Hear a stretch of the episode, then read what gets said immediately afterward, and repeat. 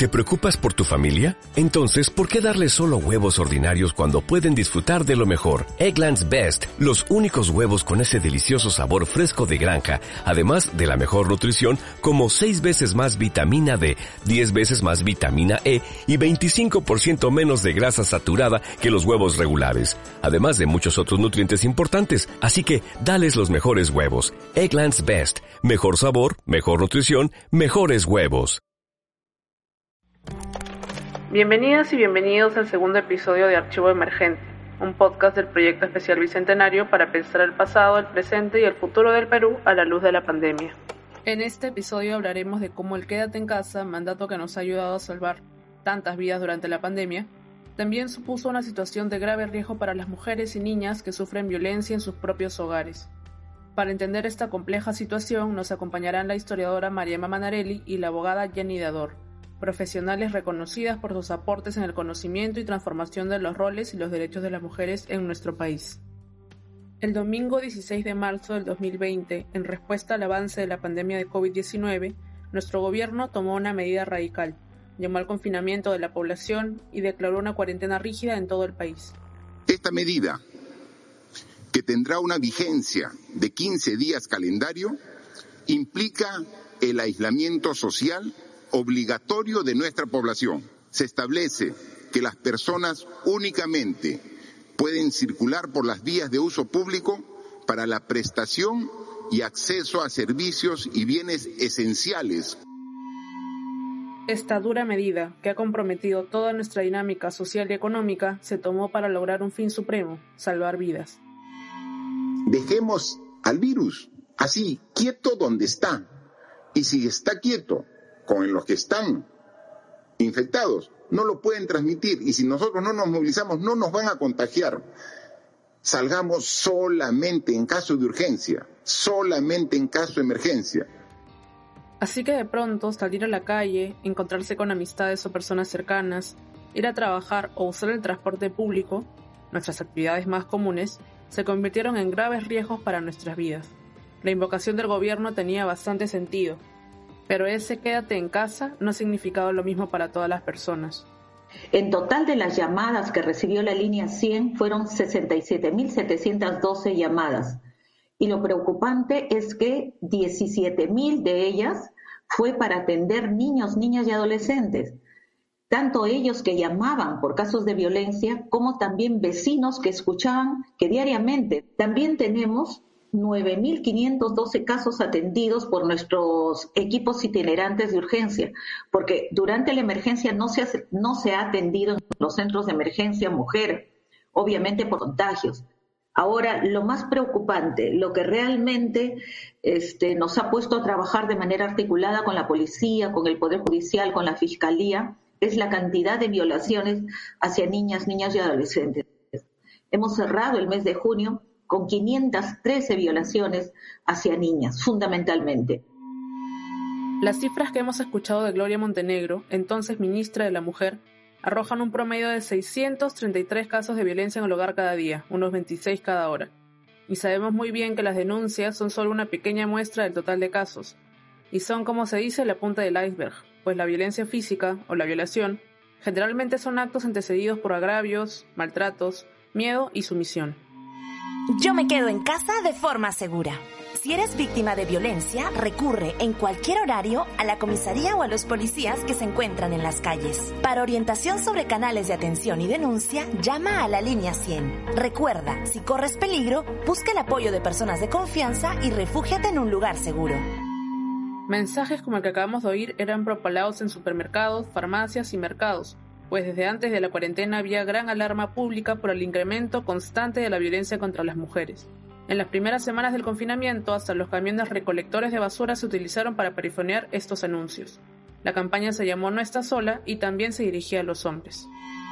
Queremos que sepas que puedes hablar sobre tus emociones. Llama a la línea 100 y habla con un profesional. Hablar sobre nuestras emociones es importante, Nadie merece cargar con nuestra ira, estrés o frustración, y menos en el espacio privado, íntimo, el lugar en el que compartimos con nuestra familia y se supone es seguro. Se supone porque la realidad es otra. Ahora que debemos pasar más tiempo en casa, es mucho más apremiante preguntarnos por qué en nuestro país la casa se ha configurado como un lugar de peligro para las mujeres y las niñas. Lo que pasado en la pandemia está exactamente explicado en nuestra realidad previa. No es que sorpresa, es absolutamente lógico y coherente que pasara una cosa así.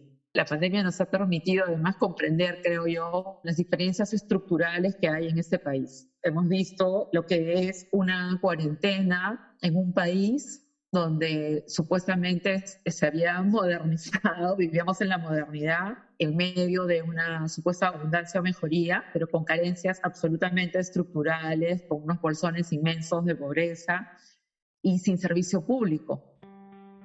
Para Jenny Ador no hay sorpresa. Dador es abogada, experta en políticas de género y derechos humanos y es una activista de reconocida trayectoria.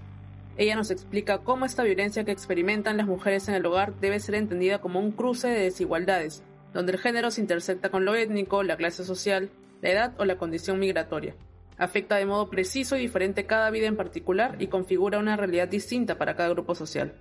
La situación de violencia que podíamos haber vivido en ese encierro que además también eh, puedes mirar cómo se potencia en un espacio tan reducido donde las viviendas se convierten en cuartitos, donde en un solo espacio con una maderita, pues una familia de cinco o seis comparten un espacio. Eso no justifica ni es la razón que está atrás de la violencia, pero de alguna manera obviamente se potencia, porque somos muchas personas encerradas en un espacio tan pequeño y obviamente se va a potenciar creo que es violento, no solamente es violencia la relación de violencia en la pareja, sino es violento lo que ha pasado eh, en términos de la imposibilidad de acceder a la educación de, miles de niñas y niños que quedaron fuera de la posibilidad del acceso a la educación.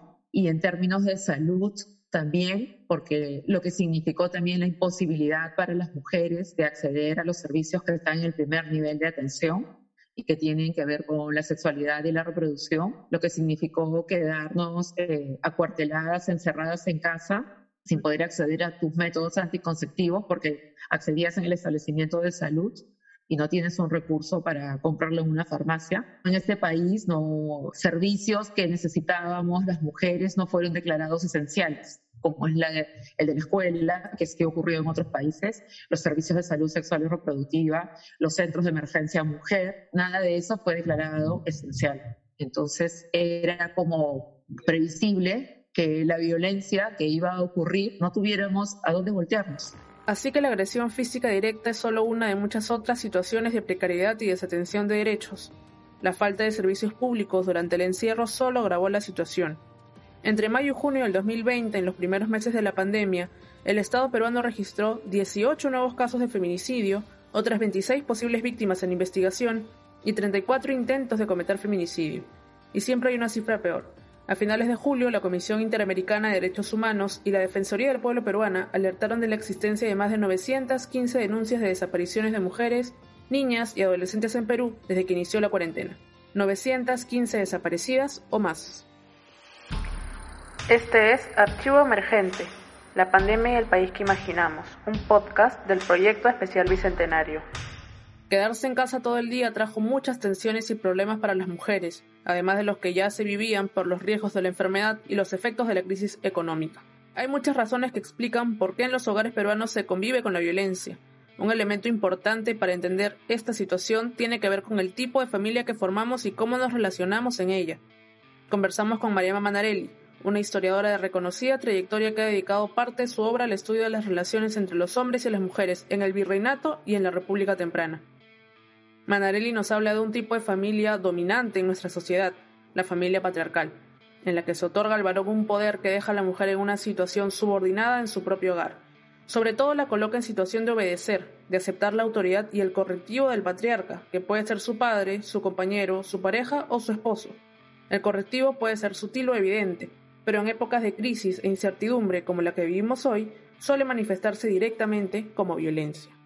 El Estado como que ha dejado un margen de acción muy significativo, amplio, para que los poderes domésticos tengan mucha discrecionalidad, o sea, que actúen sin mayor control de afuera, porque, digamos, hay pocas referencias extradomésticas que controlan a la familia por una concepción patriarcal de la sociedad, ¿no? no ha intervenido y no ha atenuado las desigualdades propias del parentesco, un parentesco tradicionalmente definido como que el hombre, el padre es el proveedor, el que debe ser respetado, el cual debe ser obedecido sobre todo, ¿no? O sea, la obediencia es un, ha sido un componente hasta, hasta hace muy poco de la estructura familiar. Los menores obedecen a los mayores, las mujeres obedecen a los hombres. Entonces, esta obediencia tiene que ver con una supuesta protección que en realidad no se da.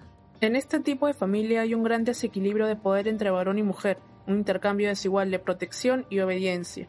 Y según explica Manarelli, el Estado peruano poco ha hecho para equilibrar esa relación, por el contrario, el Estado se ha mantenido fuera del espacio doméstico, dejando a las mujeres y a las niñas a su propia suerte, bajo las normas de la familia patriarcal. Los patriarcas protegen cuando el Estado no existe, cuando el Estado es incapaz de proteger. Y ahí tenemos como un mundo bien perverso. Se asume que los patriarcas cuidan y protegen y eso, por supuesto, tiene un costo. La factura es me obedeces, yo te protejo, te protejo, tú me obedeces.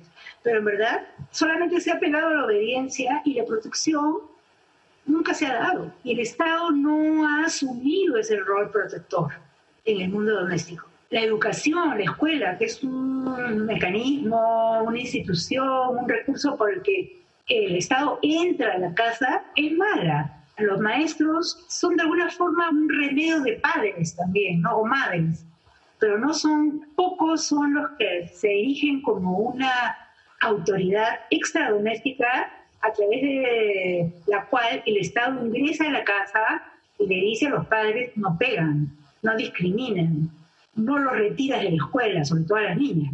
La escuela es obligatoria, gratuita y obligatoria, universal, gratuita y obligatoria. ¿Qué es obligatorio? Los tutores están obligados a educar a aquellos que cuidan, a aquellos, digamos, que, están a su cargo. Pero a mí me gustaría saber si hay algún juicio o hay alguna penalización cuando el Estado ha penado, ha castigado, ha sancionado que los padres retiren a las niñas de la escuela. Digo las niñas porque siempre ha habido más esa tendencia. siempre ha habido más niñas retiradas de la escuela que niños. Uno entra a un salón en Quispicanchi, en primer grado y parejo, niños y niñas, ¿no? Entras en cuarto grado y hay cuatro niñas arrinconadas frente a un montón de niños. El contraste es tremendo. ¿El Estado les ha dicho algo a esos padres? ¿Tiene la autoridad moral para cuestionar una decisión que atenta contra el derecho de las niñas? Porque la calidad de los maestros que es responsabilidad del Estado, no es la mejor, porque son escuelas multigrado, unidocentes.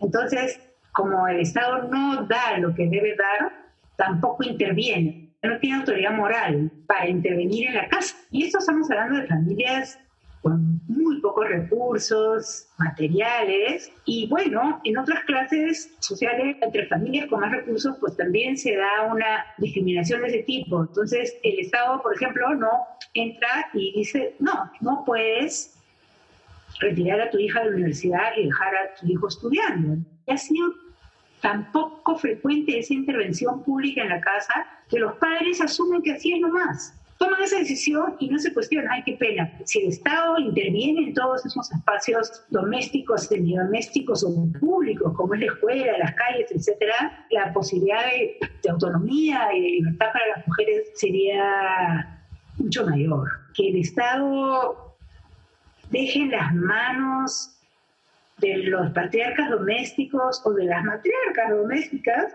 también porque también toman decisiones en contra de sus propias hijas, esa autoridad es bien complicado. Este tipo de familia se sustentaba en las leyes de nuestra propia república. Fue especialmente importante el Código Civil de 1852, que tuvo una duración récord de 84 años. Veamos algunos de sus artículos, por ejemplo los referidos a los derechos y deberes que nacen en el matrimonio, entre el artículo 175 y el 182. El marido debe proteger a la mujer y la mujer obedecer al marido. La mujer está obligada a habitar con el marido y a seguirlo donde él tenga por conveniente residir.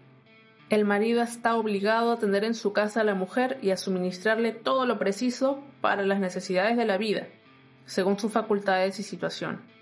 La mujer no puede presentarse en juicio sin autorización de su marido, pero no la necesita cuando es acusada en causa criminal. El marido es administrador de los bienes de la sociedad conyugal. La mujer no puede dar, enajenar, hipotecar ni adquirir a título gratuito o oneroso sin intervención del marido o sin su consentimiento por escrito. En resumen, para nuestra joven república las mujeres no eran ciudadanas en igualdad de condiciones, y en sus familias debían estar sujetas a la autoridad del hombre. Este era el modelo de familia consagrado en la ley. Él protege, ella obedece. Este Código Civil estuvo vigente hasta 1936. Este es Archivo Emergente, la pandemia y el país que imaginamos, un podcast del Proyecto Especial Bicentenario. Para que la mujer, a pesar de sus nobles sentimientos y levantadas aspiraciones, no se envilezca y degrade, precisa procurarle medios de subsistencia independientes del amor y del matrimonio. Si la mujer como individuo pertenece a la sociedad, los que pretenden endiosarla no harán más que perjudicarla, irrigándola positivo daño, puesto que tiene necesidades y deberes que son independientes de su misión de madre de familia. Negarles, pues, los medios de satisfacerlos es cuando menos una tamaña injusticia. Como muestran estas palabras de Mercedes Cabello escritas en 1893, por mucho tiempo las mujeres fueron conscientes de la sujeción que suponía el matrimonio y la desigualdad social que esa institución consagraba. Por décadas las mujeres lucharon para modificar normas y sentidos comunes, y con el tiempo aparecerían mujeres y organizaciones feministas con propuestas muy concretas para cambiar las leyes. Una de estas mujeres fue María Jesús Alvarado, luchadora social nacida en 1878 en Chincha, Perú. Ella clamó por la igualdad entre hombres y mujeres, y en 1911 dio un discurso en la Sociedad Geográfica de Lima, un espacio de debate intelectual. Escuchemos un poco de lo que dijo. El principio fundamental del feminismo es la igualdad de potencialidad mental y de habilidad para el trabajo del hombre y de la mujer, igualdad probada irrefutablemente por la historia y hasta por la somera observación diaria, por cuya identidad de personalidades es de absoluta justicia sean iguales ante la ley, librándose la mujer de la forzosa y muchas veces tiránica y cruel tutela del hombre, que ningún derecho tiene a ejercer supremacía en la pareja humana. Alvarado proponía tres reivindicaciones para las mujeres, tres principios de acción para el feminismo. Mayor acceso a la educación, mayor acceso a los empleos públicos y a las profesiones liberales, y la concesión a las mujeres de los mismos derechos civiles y políticos que los varones. Es decir, desarrollo del intelecto, medios de subsistencia propios y autonomía. Para las mujeres activistas de fines del siglo XIX y principios del XX, era importante que se les reconozca un rol en la sociedad más allá de lo estrictamente doméstico, el derecho a la educación para asumir tareas más allá del cuidado, el derecho al trabajo para ganar independencia económica y el sufragio para que se les considerara parte activa en los asuntos públicos. Pero nada de esto sería fácil. La discusión del derecho de las mujeres al voto encontró tenaz resistencia en los parlamentos de los años 30 y los años 50 del siglo XX. Los parlamentarios, todos varones, señalaban que las mujeres por naturaleza o por carácter eran manipulables, o que por ese camino las mujeres abandonarían hogares e hijos, y apelaban al Código de 1852, donde, como ya hemos escuchado, se definía a las mujeres como subordinadas al varón, al marido. Entonces, desde su lógica, ¿Cómo podían ser libres para decidir sobre asuntos públicos? Escucharemos a continuación el fragmento de una entrevista a Magda Portal, una escritora, poeta y política que nació en el año 1900 en Lima. Por su actividad política en el APRA sufrió el exilio y la cárcel. En ese partido llegó a ser un personaje importante como miembro del Comité Ejecutivo Nacional y secretaria de Asuntos Femeninos. Su historia en el APRA terminó justamente por las resistencias de sus propios compañeros a la participación política de las mujeres. El jefe mismo de su partido, Allá de la Torre, sostuvo que ya que no tenían derecho al voto, las mujeres solo podían ser simpatizantes, no verdaderas militantes. En cuanto a la cuestión femenina, durante toda mi estada, que fueron 20 años, toda mi estada en el partido aprista, yo puse el acento en la defensa de los derechos de la mujer, pero el partido no le dio ni siquiera el voto. ni el voto político. Nosotros teníamos una proposición que yo la, eh, imprimí en el Congreso aquel de que la mujer debía tener el mismo salario que el hombre a igual trabajo y los mismos derechos en cuanto a la potestad de los hijos. Yo en el partido era dirigente principal o la única del comando de capacitación femenina. Comando de capacitación femenina, donde acudían las mujeres con muy buena voluntad, por supuesto, a escuchar todo lo que nunca habían oído, ni en política, ni en ninguna otra doctrina, ¿no? La participación de mujeres en organizaciones políticas enfrentó siempre esta clase de resistencia. El voto municipal llegaría en 1954 y el universal recién en 1979. Para las jóvenes que cumplen ahora 18 años puede parecer extraño, pero a su edad, una mujer hoy mayor de 60 años no tenía asegurado este derecho.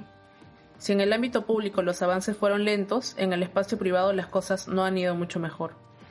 Este es Archivo Emergente, la pandemia y el país que imaginamos, un podcast del proyecto especial Bicentenario. Durante la cuarentena, en el Perú como en otros países, se aplicó la medida de pico y género, definiendo qué días podían salir a la calle las mujeres y qué días los varones para abastecer el hogar. Luego de solo una semana, la medida fue suspendida, pues al parecer produjo mayor afluencia en los mercados en periodos más cortos de tiempo. Se dijo que la idea no tuvo en cuenta la resistente y conservadora distribución de roles en la familia peruana, donde las mujeres dedican al trabajo doméstico al menos 12 horas más a la semana que los varones. Casi era previsible que los días de mayor concurrencia en los mercados serían aquellos días en que correspondía a las mujeres salir. Ellas quedaban no solo más expuestas a contagiarse en una aglomeración, sino también a ser criticadas como imprudentes. Como advierte Manarelli, cuando el Estado decide intervenir en el espacio doméstico, o lo hace con enfoque de género o puede generar más dificultades que soluciones. El Estado tendría que transformarse para poder entrar a la casa. Como el Estado es doméstico, de la burocracia, la administración pública, todavía piensa con una cabeza de padre. No piensa como autoridad pública, con los derechos incorporados, con la obligación, con la responsabilidad a propósito de atenuar las desigualdades. Entonces, ahí hay un, un problema que deberíamos de pensar con más cuidado, dedicarle no solamente pensamiento, sino acción, una transformación. Claro, pero si tenemos clientelas, si el Estado se desarrolla a través de, clientelas y no de, en base a una meritocracia, de hecho es un caldo de cultivo, no es una tierra fértil para eh, la administración pública, sigue siendo no solamente ineficiente, ¿no? sino doméstica y por lo tanto ineficiente. El Estado no piensa como una autoridad pública, sino como una autoridad doméstica, como un padre, nos dice Manarelli. Por eso las mujeres hemos sido tratadas como hijas y no como ciudadanas, no en una relación de iguales, sino en una basada en la obediencia, y como nos explica Jenny Dador, también basada en el honor de los hombres y en la posesión de los cuerpos de las mujeres. El honor de las mujeres pertenecía a los hombres de nuestra familia. La violación sexual, como el bien jurídico, era el honor y el honor de los hombres de la familia se veía o se leía a través de las mujeres, solo podía ser un delito que se cometía contra una mujer y se reconoce también dentro del matrimonio. Cambia también en el año 91. Hasta antes del 91 no había el delito de violación sexual dentro del matrimonio, porque se supone que teníamos débito conyugal, obligaciones no solamente de exclusividad, sino de permanencia a los deseos sexuales de nuestros maridos. Entonces no había forma de decirle no a tu marido. Ahí se inventó el dolor de cabeza y todo lo demás, porque no había escapatoria. Entonces son cambios que se han ido dando en la ley. Con el Código del 84 cambian también todas las relaciones que regían la sacrosanta vida familiar, de los padres con los hijos, esa tutela absoluta del padre sobre sus hijos, Además, la patria potestad, como su nombre lo dice, solo lo tenía el padre, la madre estaba absolutamente pintada. Y eso cambia, porque cambia la relación dentro de la familia. Este jefe de familia desaparece equipado. No digo que desaparezca en la práctica, pero jurídicamente eso cambia. La mujer deja de ser señora de, y esa es toda una campaña que levantan las feministas. Se reconoce la igualdad entre los hijos. Ya no hay hijos ilegítimos, todos los hijos tienen los mismos derechos También otro momento en términos de lucha contra la violencia hacia las mujeres es que en el año 93 se aprueba la primera ley de protección de la violencia que se llamó de violencia familiar, que inicialmente era una propuesta de ley de protección de violencia contra las mujeres, pero ya en el ánimo del debate dicen no, hay que proteger a la familia, a la familia, y bueno, salió como ley de protección a la violencia familiar. Aunque se han dado importantes pasos a favor de los derechos de las mujeres, este camino no ha sido perfecto ni se encuentra concluido. Hay grandes avances en las políticas y en las leyes, pero su impacto en la realidad está demorado porque dentro de las instituciones que deben aplicarlas persisten inercias y valores que juegan en contra de las mujeres. El cambio cultural siempre toma más tiempo. Y efectivamente, el derecho, si bien a las abogadas y a las feministas nos ha permitido usarlo de, de punta de lanza para ir avanzando y dentro de las fisuras que se abrían en este sistema o aparato jurídico, era como poner una cuña o poner el pie para empujar la puerta, pero está cargado y atravesado de un orden social y estructural absolutamente conservador, clasista y patriarcal. Muchas veces vamos a encontrar que lo que las mujeres están buscando no es posible de obtener en ese poder judicial, que está también estructurado y organizado desde esta misma lógica, donde las leyes han ido cambiando y mejorándose, pero quienes están operándolo y lo han organizado todavía representan esos valores y esa mentalidad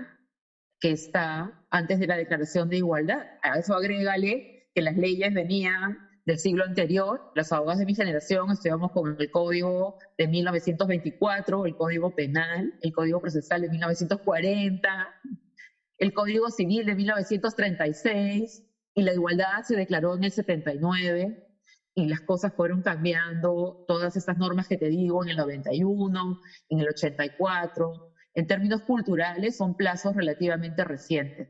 Las cosas han ido cambiando, aunque lentamente. Los hogares también se han ido transformando con el tiempo. Las mujeres han resquebrajado ese sistema patriarcal que las ataba a un varón, a una casa, a unos roles preestablecidos y a una subordinación.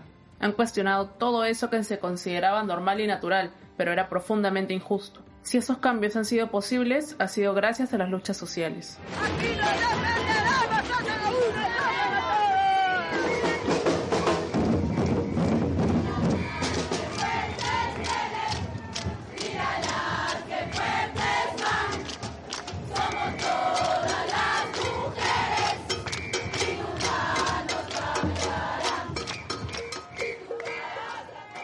En los años recientes hemos visto cómo las mujeres se están organizando en rechazo de la violencia que ejercen las parejas, los familiares, los compañeros de trabajo y todos los varones que sienten que se les está permitido acosar y agredir.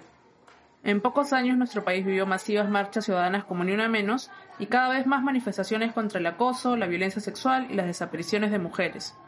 A la par con la lucha por igualdad alrededor del mundo, estábamos en plena movilización. Y en ese momento nos agarró la pandemia, el encierro, los renovados miedos del espacio doméstico. ¿Retrocederemos en lo conseguido o todo esto servirá para luchar con más fuerza y con más aprendizajes?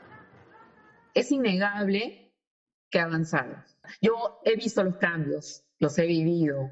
Le he preguntado a mi madre, he visto la vida de mi abuela. Mi abuela nunca salía de casa, salvo cuando iba a misa. Después siempre estaba en la casa. No votó, sino hasta el final de su vida, que tuvieron derecho al voto yo creo que esos cambios y todos esos acumulados, es como que yo podría decir, yo empiezo a mirarlos después del 2010. En las generaciones de jóvenes después del 2010, quizás no solo son las jóvenes también, son jóvenes con mayores libertades, quizás tenga que ver también con todos estos cambios y eso que estamos acá ahorita, ¿no es cierto? El tema de las redes, pero no solo hablo de eso, porque hablo de la capacidad de hacer movimiento y protesta eh, propia, no necesito que me representes. Yo tengo capacidad de agencia para demandar mis derechos. Yo tengo voz.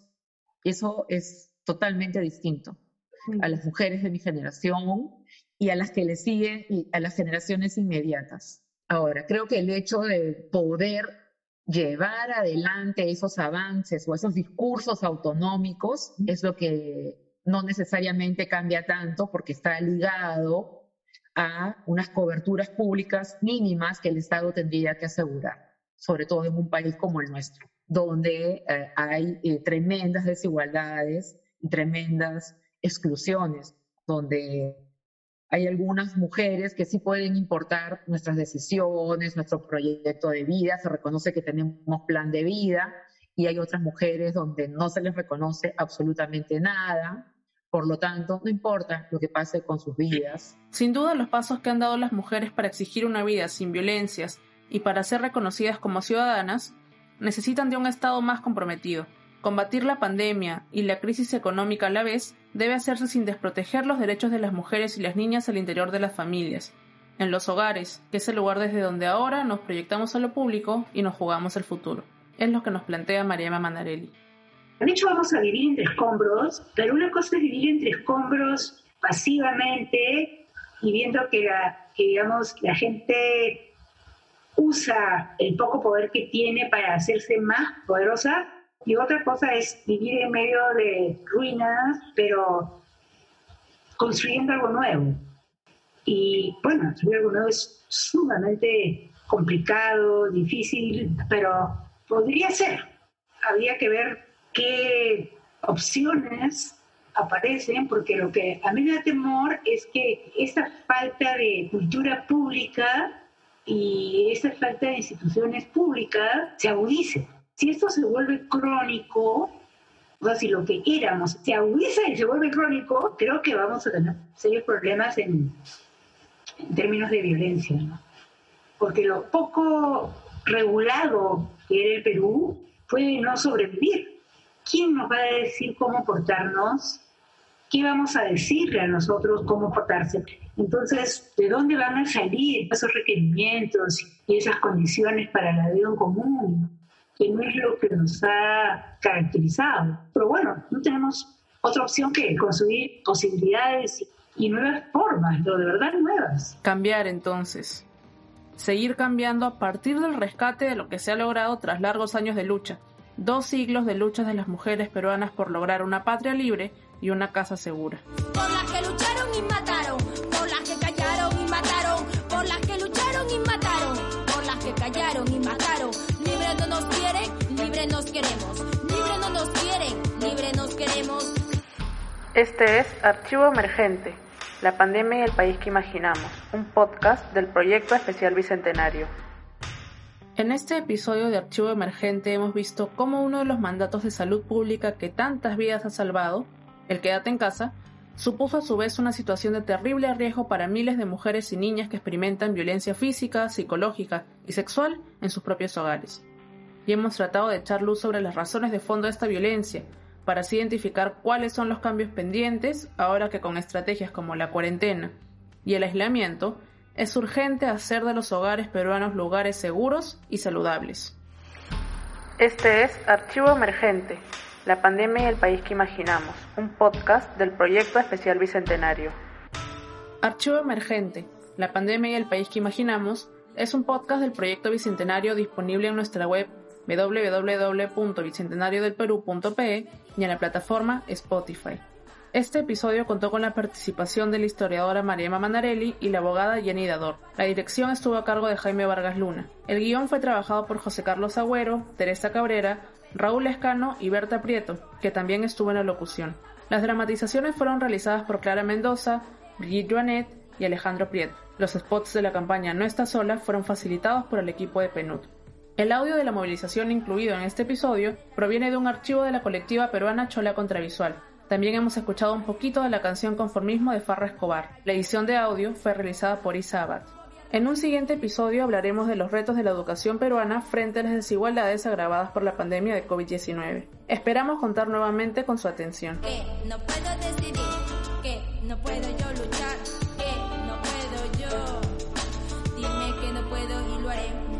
que no puedo y lo haré.